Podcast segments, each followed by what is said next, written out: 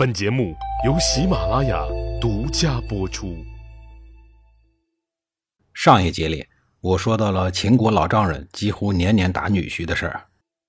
公元前二七二年，战败方楚国实在受不了了，提出和秦国老丈人讲和，并派黄歇出使秦国。黄歇不负众望，还真获得了和秦昭王和谈的机会。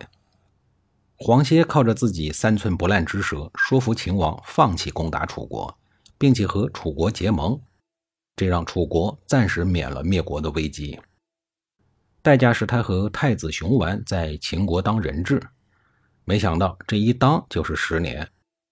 好在有两个人相互作伴，渐渐的，两个人结下了深厚的革命友情。公元前二六三年，楚顷襄王患病去世了。太子熊完在黄歇的精心策划下，从秦国逃回到楚国即位，视为楚考烈王。等熊完从秦国跑了以后，黄歇凭借左右逢源、八面玲珑的本领，搞定了秦国的丞相范雎。在他的帮助下，他也跑回了楚国。熊完登基以后，视为楚考烈王。为了报答黄歇，就聘请他为丞相，和前面的吴起一样。是一个国君之下、百官之上的高官，同时赐淮北等地共计十二个县给他，其中还包括了现在的上海地区，并封他为春申君。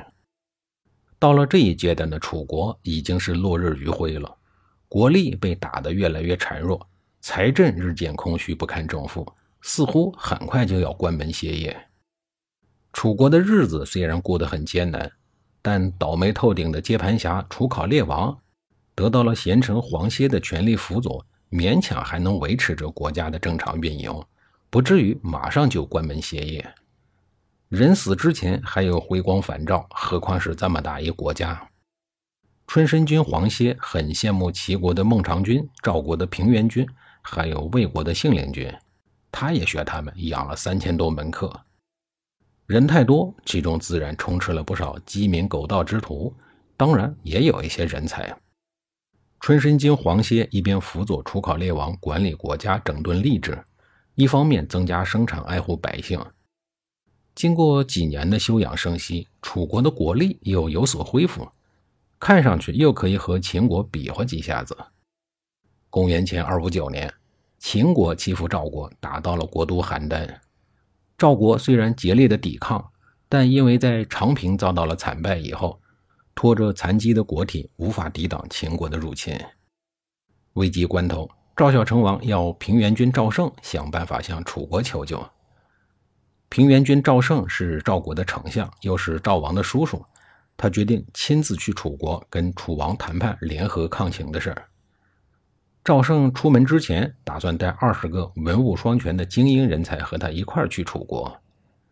赵胜有三千多个门客，要说从这里边挑二十来个人不算什么难事儿，可是赵胜挑来挑去，勉勉强强的才挑了十九个人，剩下的那些门客个个都缩头缩脑，谁也不愿意在这兵荒马乱的年月里到处出差，这可把赵胜给急坏了。他叹息着说。我费了几十年的功夫养了三千多人，现如今连二十个人也挑不出来，真是太让我失望了。那些个平日里就知道喝酒吃饭、侃大山的门客们，这时候恨不得有一个耗子窟窿能钻进去。突然，有一个坐在末位的门客站起来推荐自己说：“不知道我能不能凑一个数？”好些人都拿眼睛去骂他，差点把他给吓回去了。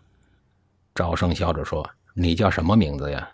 他说：“我叫毛遂，到您这儿来已经有三年了。”赵胜冷笑了一声说：“有才能的人就好像是一把锥子搁在兜里，它的尖儿很快就会露出来。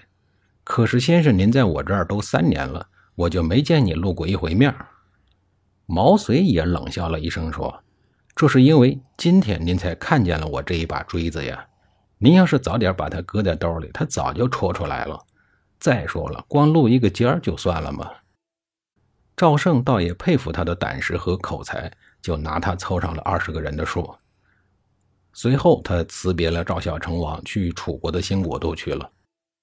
这楚国也是够倒霉的，国都都搬家搬了三四次了。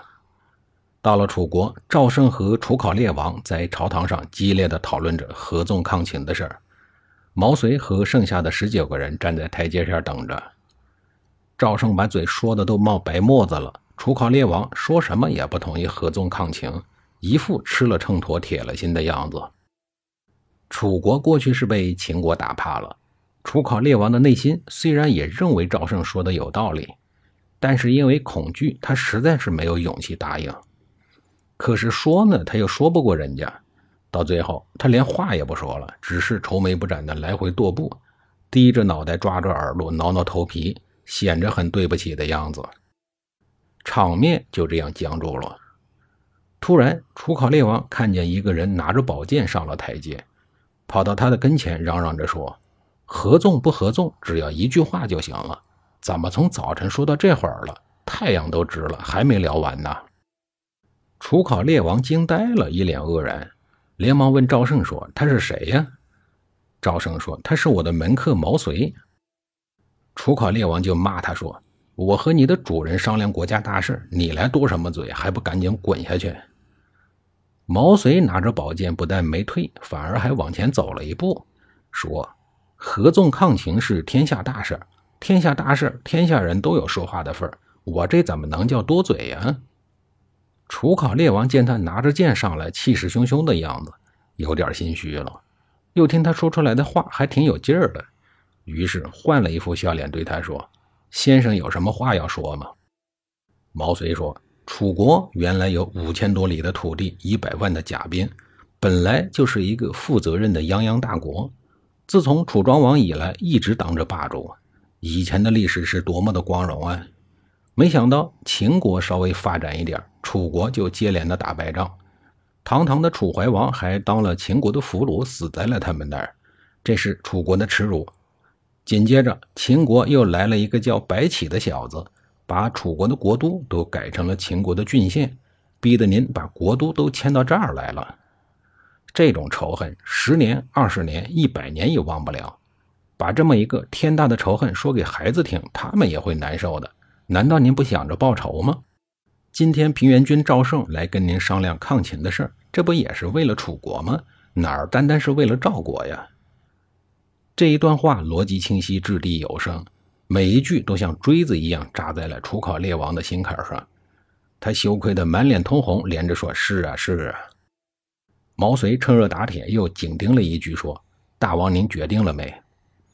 那么毛遂的趁热打铁有效果吗？下一集里我再给您详细的讲述。